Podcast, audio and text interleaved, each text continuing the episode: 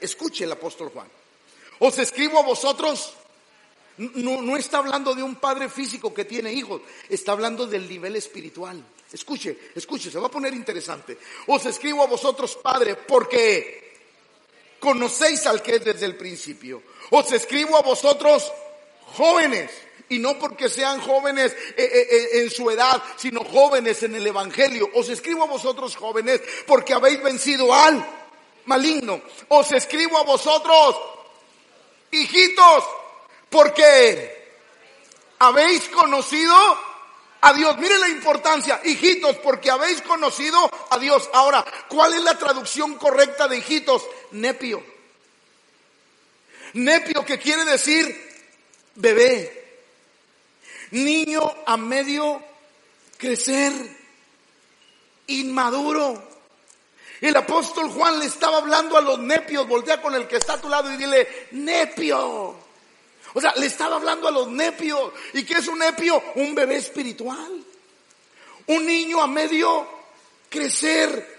Un inmaduro. El apóstol Juan le estaba diciendo, les escribo a todos porque todos me interesan. Me interesan los maduros, me interesan los que están madurando, pero también me interesan los inmaduros. Es decir, la iglesia tiene que atender todas las personas. Por eso le pedimos que nos ayude a eso. Ahora, escuche, ¿qué significa consolidar? Consolidar, afirmar la decisión de los nuevos creyentes de recibir a Jesús y velar por sus necesidades. Se lo vuelvo a repetir. Consolidar, afirmar la decisión de los nuevos creyentes de recibir a Jesús, velar por sus necesidades. El propósito de la consolidación es que aquellos que se conviertan permanezcan en el Señor. Ahora, ¿qué tan importante es permanecer en el Señor? Es decir, no queremos que los del miércoles que hicieron su confesión de fe, la iglesia diga, bueno, pues ya hicieron su confesión de fe, hay Dios que los ayude. No. La iglesia tiene que estar al pendiente de ellos, porque el propósito de la consolidación es que se conviertan y permanezcan. O sea, es tan importante nuestra vida, escúchelo, es tan importante permanecer en Cristo, porque si no permanecemos, escuche, es como si todo lo que se hizo no habría funcionado. Es importante permanecer. Ahora, escuche, porque esto se va a poner interesantísimo. Lucas 11, 24 y 26. Ahí va. Para aquellos que no se dejan consolidar y aquellos que son nuevos. Cuando el espíritu inmundo sale de él, del hombre. Es decir, viene a Jesús, eh, encuentra a Cristo, Cristo lo salva, lo cambia, lo liberta. Todas aquellas mañas, cosas salen de la vida. Cuando el espíritu inmundo sale del hombre, anda por lugares secos buscando y no hallándolo, dice, volveré a mi casa, ¿de dónde?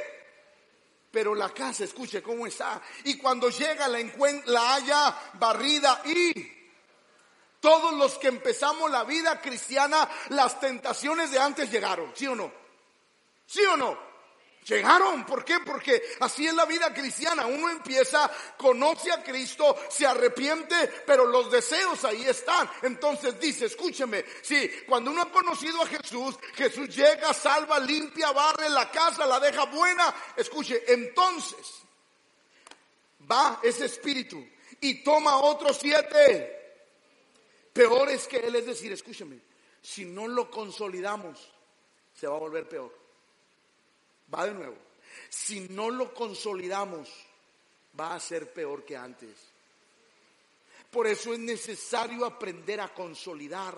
Es necesario que la iglesia se deje consolidar. Es necesario que nosotros como cristianos seamos consolidados, seamos plantados, cimentados en la roca que es Cristo. Porque de otra manera, escúcheme, ese, ese diablo, esas, esas eh, tentaciones que teníamos, vienen a nuestra vida. Y si la casa está barrida, adornada, limpia, pero no está consolidada, se va a perder. ¿Qué dijo Jesús de aquel hombre, de aquel que construyó su casa sobre la arena?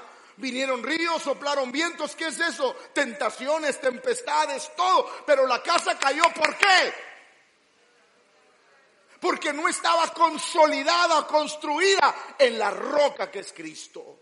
Mire, cuando uno, cuando uno se consolida en la roca que es Cristo, ¿cuántos tienen más de 15 años, 10 años en el cristianismo? Levante la mano, levántela por favor. ¿Sabes por qué permaneces?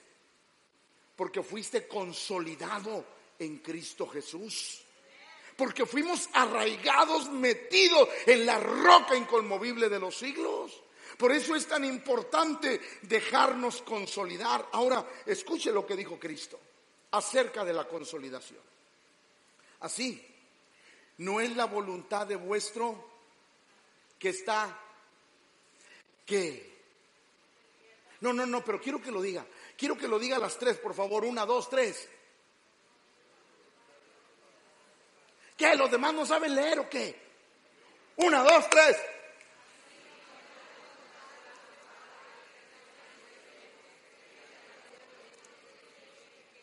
¿Cuál es la voluntad de nuestro Padre? Que no se pierda ninguno. Ninguno. Hay pastores bien corajudos, que no se pierda. Hay pastores bien tosco para hablar, que no se pierda. Hay pastor, de repente me da el avión, que no se pierda. Pastor, voy y me cierran la puerta en mi cara, que no se pierda. O porque el deseo de nuestro Padre no es el deseo de la iglesia, es el deseo de Dios. Que nadie se pierda. Escuche, por eso el Señor le llama. Por eso el Señor le llama. Mamás que están aquí, mamás que están aquí, ¿qué cuidado tienes? ¿Tienes el mismo cuidado con el pequeño que con el de 15, 18 años? Claro que no. ¿Qué haces con el pequeño? Estás al pendiente, al cuidado y peor cuando no hace ruido. ¿Sí o no? ¿Sí o no? Cuando no hace ruido, tiéndete porque te está destruyendo la casa. Entonces, ahí va, escúcheme. Si el Señor dice, no quiero que ningún pequeñito se pierda, ¿qué tenemos que hacer con los pequeños? ¿Qué tenemos que hacer con los pequeños? Ven, claro, ven. Pero ya estás aquí, papá. Ah, pero, pero ayer bicicleteándole todo el día. Ah, ahí estás, ahí está. Pequeñito, pequeñito. ¿Qué tiene que hacer el maduro? No quiero ir a la iglesia, usted se viene. No, que no quiero ir al EDE, usted se viene. No, que no quiero ir a lealtad, usted se viene. No, que no quiero ir, que no quiero ir a sanidad interior, usted se viene. ¿Por qué? Porque lo estoy. Dios dice que Él no, no quiere que ningún no estás pequeño, tampoco te la creas. O sea, así. Pero Dios dice, yo no quiero que Él se pierda. ¿Qué tenemos que hacer los que ya la libramos? Consolidarlo, ayudarlo, agarrarlo. Que de repente, digo, le decimos el negro y así le decimos para que no empiecen a... Ay, qué despectivo el pastor. Así le decimos, hombre, y de cariño. ¿sí? De repente, él, ay, pastor, hoy no tengo ganas, pastor. Te véngase. Vámonos. Pastor, es que se me ponchó el carro. Te vas en el mío. No, pastor, que me voy a, ir a un, torneo de, de, bicis. Espero que nunca cambies la iglesia por la bici. ¿Sí? ¿Pero qué haces tú? Chihuahua, pues después de la iglesia te va. Tratamos de hacer lo posible por no. Por no. ¿A cuántos cristianos nuevecitos has soltado porque te hicieron algo que no te gustó?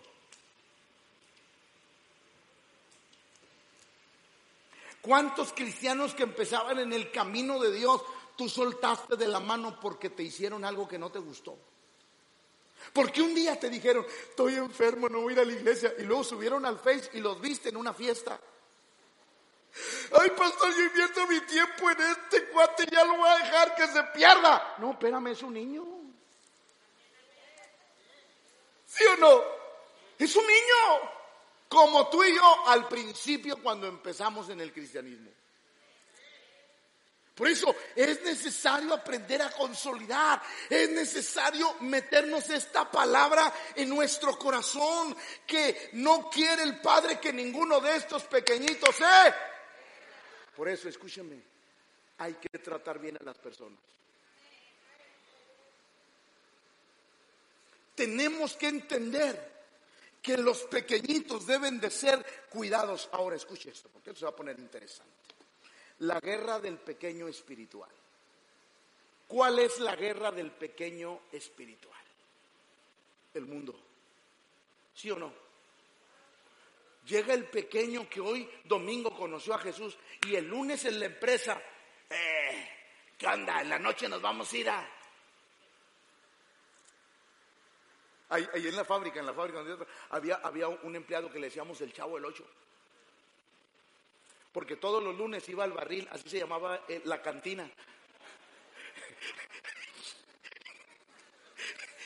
Todos los lunes iba al barril y le decíamos el chavo del ocho porque ya sabíamos que todos los lunes iba a ir ahí.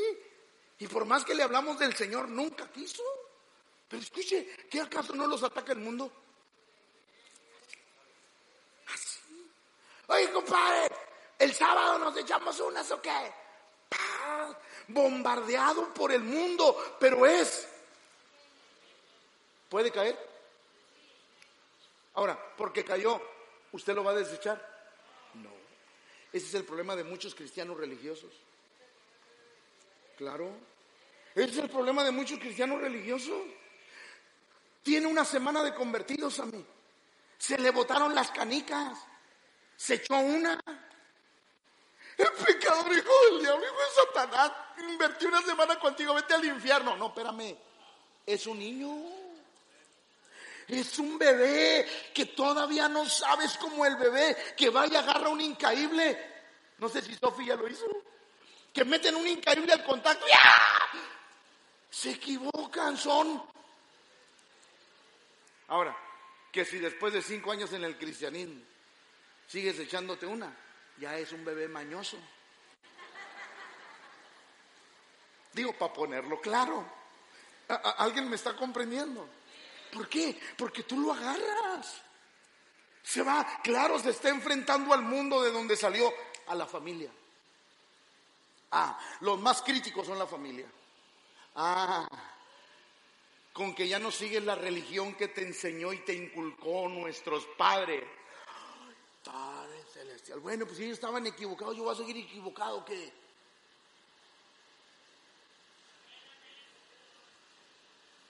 Ay, pero es que ahora, ¿a poco ya eres de los aleluyas y a mucha honra?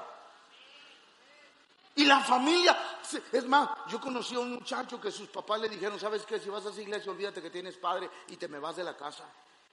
Pues el muchacho se fue de la casa porque prefirió a Jesús. La familia se viene encima. Imagínense la lucha de un pequeño.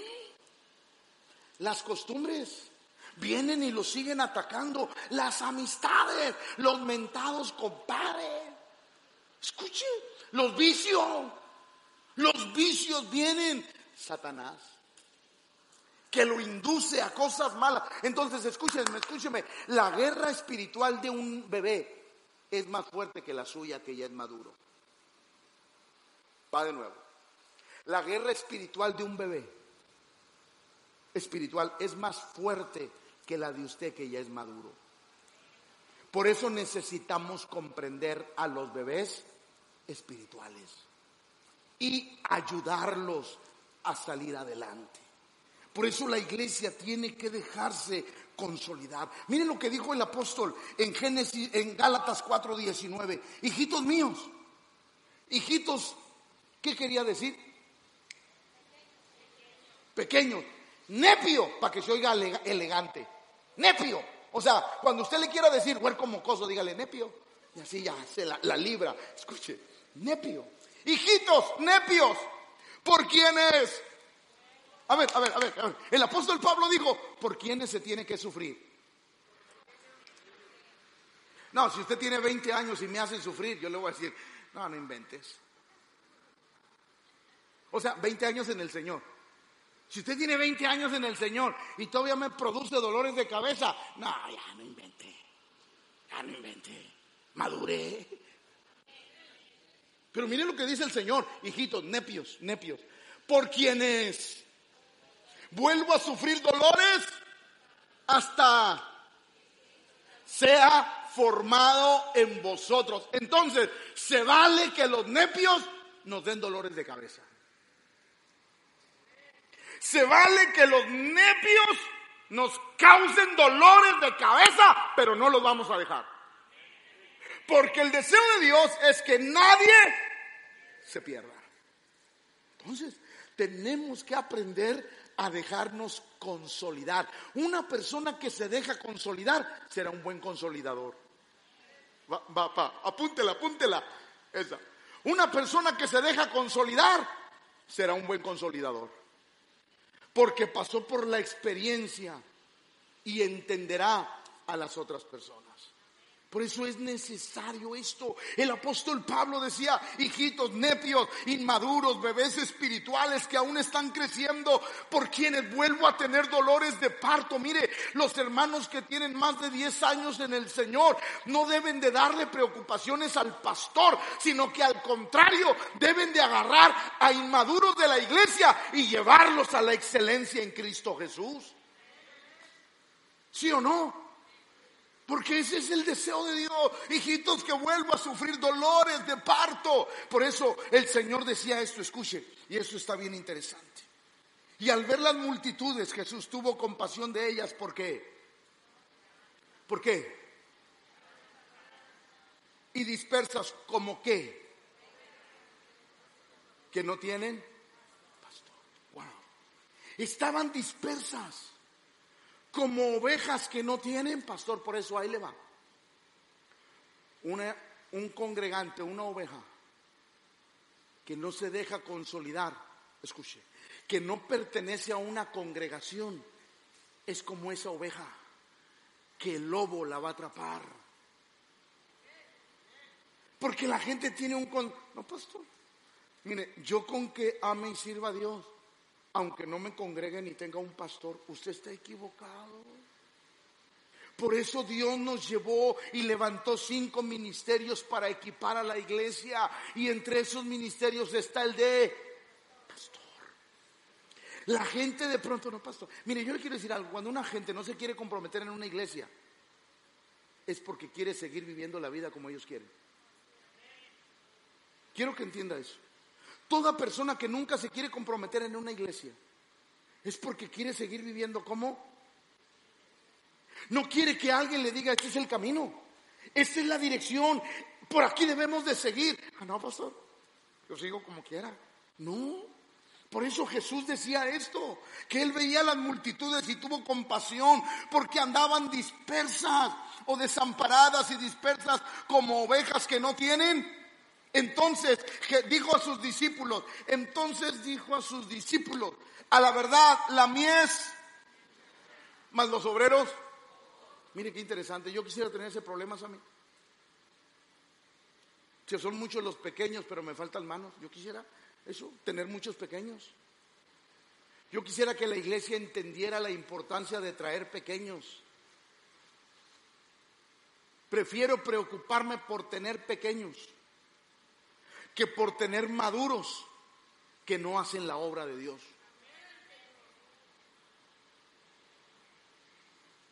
¿Me, comprendió? Yo prefiero batallar con pequeñitos que vienen a personas adultas en el Señor que no hacen la obra de Dios. Por eso uno tiene que entender las palabras y el sentir de Cristo. A la verdad, la mies es mucha, pero faltan. Ahí va, ahí va, escucha iglesia, iglesia. Falta gente que se preocupe por esos pequeños. Porque todos nos preocupamos por nosotros. Pero si Dios te llevó a la madurez, es para que tu madurez bendiga a los inmaduros. ¿Sí o no? O sea, es para que en tu inmadurez Dios te use para poder fortalecer la vida de alguien en el caminar con Cristo. Eso es lo que el Señor quiere. Escuche, los nuevos creyentes tienen que ser cuidados y protegidos por el cuerpo de Cristo que es la iglesia. Nosotros tenemos que proteger a todos, a los pequeños. Me, me gusta mucho, por ejemplo, el emblema, no sé si así se diga, del Seguro Social. ¿Así se dice emblema o...? Bueno, el eslogan es una frase, ¿verdad? No, no, no, no, no, no. Me, refiero a, la imagen. Que, el logo. Que, que hay clínicas, hospitales donde afuera está una mamá cubriendo a su bebé. Es eso. Papás, mamás, cuando llevas a tu hijito de la mano así y de repente sale un perro, ya ve que siempre salen perros así de bravo. ¿Usted qué hace? No, pues échatelo, cómetelo. ¿Qué hace? La reacción de la mamá, el instinto es, bueno, y del papá también, porque, ah, ¿cómo les encanta decir que las mamás y las mamás? Los papás también. Y hoy es el día del padre y no me contradiga. Gracias. Y sale el papá también y agarra al niño, lo oculta y, lo trae y lo trae. Bueno, así debemos de ser nosotros con los niños espirituales, que cuando viene el lobo, cuando viene alguien a enseñarle una falsa doctrina, cuando se lo quieren llevar a otra iglesia, porque debemos de cuidar a los los nuevos creyentes deben de ser cuidados y protegidos por el cuerpo de Cristo que es la iglesia. Mire lo que dijo el Señor. Porque he descendido del cielo no para hacer mi voluntad, sino la voluntad del que me envió. Y esta es la voluntad del Padre, el que me envía. Que todo lo que Mire qué importante encomienda. Que todo lo que me no pierda yo nada. Wow. ¿Cuál es el deseo de Dios con cada persona que entra por esa puerta? Que no la, que no la pierda. Claro, habrá personas que, aunque usted esté ahí, y usted esté ahí, y usted esté ahí, se van a ir. Pero nunca que quede por la iglesia. La gente que se vaya, que se vaya porque su corazón no quiso estar aquí.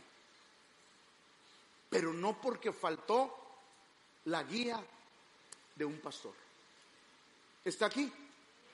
Es importante, por eso Jesús dijo eso. La voluntad del Padre, yo lo sé, es que todo lo que me dio, no sé, ahí va, ahí va, ahí va, se le perdió Judas.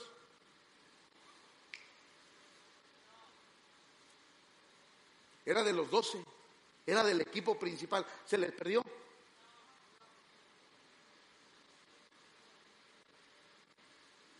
Porque alguien dice, no, pastor, es que estaba declarado proféticamente pastor, pero no decía que era Judas. Al mejor maestro, al mejor pastor, al mejor enseñador, se le perdió uno. No es el pastor, es el corazón de los congregantes. ¿Me está escuchando? Porque el deseo de Dios, es la voluntad del que me envió, que de todo lo que me diere no se pierda, no pierda yo nada. La consolidación es para que nadie se pierda, podamos lograr el mayor fruto. Y no estoy diciendo, ni, ni quiero que los de consolidación se amarren una soga al cuello y digan, no se está quedando mucha gente. No, yo lo que quiero es que hagamos la función y aquel que, que acepte esa regla Dios es bueno y qué bueno. Aquel que no quiera, pues ni modo. Pero yo lo que quiero es que la iglesia muestre su amor para los nuevos. ¿Cómo la manifestamos? A través de consolidación. Ahora, ahora, ahora. Levante la mano toda la iglesia, por favor. Y diga, todos somos consolidación. Sí, sí. Consolidación no es la responsabilidad de un equipo, de un liderazgo. Por orden tenemos unos líderes. Por orden. Pero la consolidación debe de ser de toda la iglesia. Todos debemos de aprender a consolidar. Ahora, Romanos 15.1. Ah, esto se va a poner todavía más interesante, así es que aguánteme 10 minutos y termino. Así que, los que... No, no, no, no, no, dígalo, los que... ¿Cuántos se, se consideran fuertes ya espirituales? Que no cualquier cosa los tumba, los derrumba. Levante la mano, no, no, no tenga miedo. Por si no me va a preocupar, tengo puro debilucho. A ver, aquellos que dicen, pastor, yo creo que ya a esta altura de mi vida lo que venga, nada me va a alejar del Señor, levante la mano. Ahora, mire lo que Dios dice de ustedes. Así que los que somos, debemos las flaquezas de los... Wow. Dios lo fortaleció para ayudar a otros los que nos consideramos fuertes, que yo, ya no cualquier cosa nos tumba. Estamos para soportar las flaquezas de los y no agradarnos a nosotros. Porque es como alguien que empieza a ir al gimnasio, todo flaquillo, piernas de fideo. piernas de fideo, Dios, Dios, piernas de fideo. Yo creo que los que se ríen están pensando en sus piernas. va. Empieza a hacer ejercicio, wow, sí. Luego tiene piernas de pavo, sí. Pecho paloma, sí. No, no, empieza a formar su cuerpo. Y luego, pues ya sabe, llega el nuevo, el, patas de fideo. Oye, ¿cómo le hiciste? Pues aquel queriendo, pues ver el ¿Cómo le hiciste? Yo me fregué, así es que hágale usted como quiera.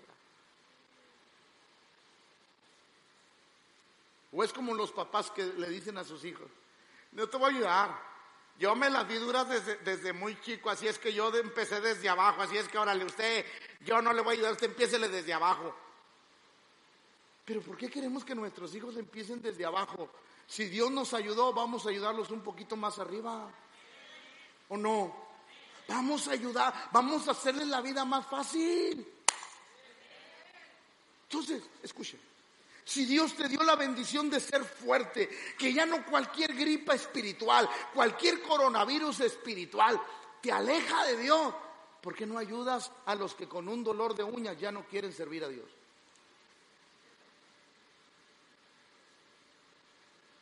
Entonces sería tanto como decir que tu fortaleza es egoísta, porque no estás dispuesto a ayudar a aquel que es débil. Ahora escúcheme, los papás me van a dar la razón. Si los hijos comprendieran por qué les damos consejos y les decimos, no hagas esto, es porque nosotros ya pasamos por ahí, ¿sí o no? Y es porque le queremos evitar dolores de cabeza, ¿sí o no? Si nuestros hijos entendieran que el consejo es para advertirles lo que hay ahí, nuestros hijos no lo harían. ¿Sí o no? Lo mismo pasa con los bebés espirituales. Dios te llamó para decirle, hermano, por el camino que vas, mira, te va a pasar esto porque a mí me pasó. Pero una vez que yo entendí, seguí este camino y mira dónde estoy, me ha bendecido Dios. Por eso es necesario que la iglesia despierte en el sentido de la consolidación. escuche, por eso Dios busca corazones consolidadores. Dios busca corazones consolidadores. Y a veces, hermano, quiero decirle esto. A veces qué difícil es ser consolidador. Y ahorita le explico por qué. Hechos. Mire lo que dice. Un ángel del Señor habló a Felipe. Felipe era el pastor de Samaria. Él estaba evangelizando toda Samaria, un hombre bendecido. Diciendo, levántate y ve hacia el sur por el camino que desciende de, Jerusalén a Gaza, el cual es desierto. Felipe no le dijo nada, Señor, ¿qué quieres que haga? Usted vaya. Entonces él se levantó y se fue. Y sucedió que un etíope eunuco, funcionario de Candace, reina de los etíopes, el cual estaba sobre todos sus tesoros y había venido a Jerusalén para adorar. Dios le habla y le dice, el Espíritu Santo le dice, levántate Felipe. ¿Para qué, Señor? Te tengo un trabajo especial. Imagínense, escuche, escuche. Si Felipe no ha tenido un corazón consolidador, se queda dormido. Se queda, ¿por qué, Señor? Manda otro. Ay, Señor, ese nunca quiere. Le he hablado mucho y no quiere, Señor. Gracias a Dios por los corazones. Miren lo que pasó. Y el Espíritu dijo a Felipe, acércate y júntate a ese carro. Y acudiendo Felipe le oyó que leía al profeta Isaías y dijo, pero entiendes lo que lees. Y él dijo, ¿cómo podré si alguno no me... Entonces, ahí va, ahí va. ¿Por qué lo mandó el Señor? ¿Para qué lo mandó el Señor? Para que lo enseñara, para que lo guiara, para que lo instruyera. Y fue tan eficiente que se bautizó. Nos falta amor por las almas. Nos falta amor por los pequeños. Por eso siempre debemos tener el corazón dispuesto para... Siempre, diga conmigo, siempre. Ah, escuche, escuche, escuche. Porque cuando usted consolida, no sabe a quién está consolidando. Sammy, ¿tú crees que mi tía supo a quién estaba consolidando? cuando oró por mi mamá y el efecto que iba a tener su oración. Mi tía solamente quería que mi mamá conociera a Jesús, pero ella no sabía los planes de Dios.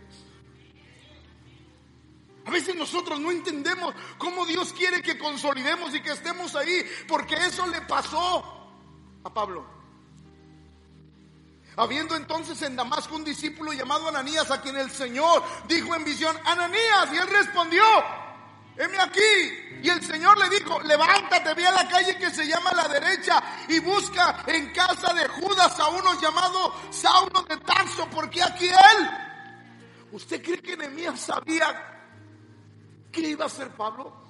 ¿O qué iba a hacer Saulo? Usted pensó que, que, que Nehemías estaba consciente, Ananías estaba consciente de lo que iba a hacer.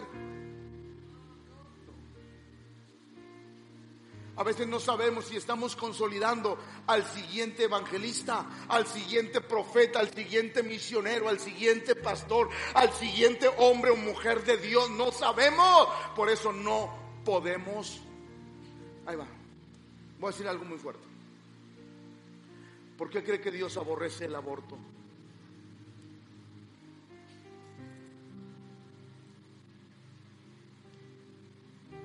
¿Por qué cree que Dios aborrece el aborto? Porque esas personas pueden estar matando a alguien en que Dios fijó un propósito grande para algo grande. Dios por eso aborrece el aborto. Por eso a veces nosotros nos convertimos en personas que aman el aborto espiritual. No atendemos a los pequeños, los dejamos solos, como si un día nosotros no necesitamos de alguien. Aunque no termino el sermón, quiero terminar con esto. Y, y esto sí que me impactó cuando lo vi de esta manera. El Señor va con Pedro y le dice, Pedro, Satanás te ha pedido para, para al trigo. Pero, pero yo he rogado por ti que tu fe y tú una vez confirma. Escuche, ¿qué le dijo Dios? Una vez vuelto, ¿qué? Ahí le va lo que quiere decir confirma. Fijar con firmeza fortalecer, establecer fuerte, seguro. Escúcheme, iglesia, escúcheme, estoy terminando. El Señor le dijo, te van a dar una arrastrada. Te van a pasar cosas que a nadie le han pasado. Te van a suceder cosas que a nadie le han sucedido, Pedro. Entiéndelo. Yo he rogado para que en ese tiempo tu fe no falte. Y una vez que salgas, una vez que la libres, yo quiero que hagas algo. ¿Qué quieres que hagas, Señor? Que vayas y les digas a las personas que van a pasar por eso que sí se puede, que tú la libraste, porque el Señor siempre ha estado contigo, porque Dios te va a ayudar, porque en medio de las circunstancias su mano no te va a dejar, Pedro. Quiero que seas un excelente consolidador. Quiero decir algo. Zamora, deja de tocar y ven.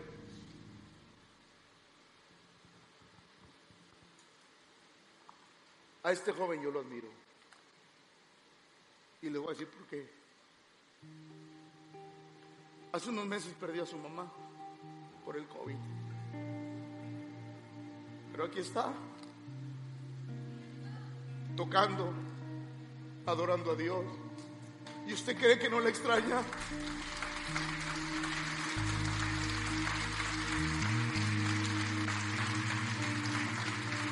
Claro que la extraña. Claro que le hace falta en esta etapa de la vida. Claro que sí. Pero yo quiero decirle algo. Sabe que Él tiene el corazón, la experiencia de decirle a alguien que perdió a sus papás. Él puede llegar y decirles, ¿sabe? Me pasó lo mismo. Pero la diferencia es que Cristo ha estado conmigo y me ha dado la seguridad de dónde está mi madre. Él me ha dado la seguridad que no la perdí. Yo sé dónde está. Eso se llama consolidar. A veces Dios nos hace pasar por experiencias que nos duelen para que otros que son más débiles podamos ayudarles y decirles, hey, no te desanimes, yo ya viví eso. Si Dios me ayudó a mí, te va a ayudar a ti. Ahora cualquiera dirá, bueno, pues eh, ahí está, pero era de la alabanza, se sentó porque se sintió decepcionado de Dios, de las circunstancias, pero no, Él está aquí, sigue tocando, sigue adorando, sigue exaltando. ¿Por qué? Porque como el Señor le dijo a Pedro, Satanás te ha pedido para zarandearte, pero vas a regresar. Yo sé que vas a regresar. Yo sé que vas a regresar. Escúcheme, porque su padre y su madre le inculcaron buenos principios. Por eso pudo regresar de eso que vivió. Pudo regresar y pudo seguir adorando, exaltando y bendiciendo el nombre del Señor. Pero está capacitado para ayudar a otros. Está capacitado para ayudar a otros. Porque eso se llama El Señor le dijo a Pedro, vas a pasar por cosas que nadie ha pasado. Vas a vivir cosas que nadie ha vivido. Te van a suceder cosas que a nadie le han sucedido. Pero yo sé que la vas a librar. Pero una vez que la libres, quiero que te pongas en ese puente de este lado, en el puente de las aflicciones. Quiero que te pongas de este lado. Y aquel que va a cruzar por ese puente de la desesperación, del dolor, le digas, hey, si se puede, mírame, yo estoy bien, estoy bendecido, hey, échale ganas, y la vas a librar, ay, vente, vente. ¿Por qué? Escúcheme, escúcheme y termino. Porque un, un consolidador es un motivador, es alguien que dice, Dios lo va a hacer contigo, porque lo pudo hacer conmigo. Es alguien que le inspira fe, confianza y seguridad para los débiles. Eso es lo que Dios busca de nosotros. Iglesia, estaremos dispuestos a eso. Estaremos dispuestos a ser consolidadores y a ser consolidados. Póngase de pie, por favor. Adelante.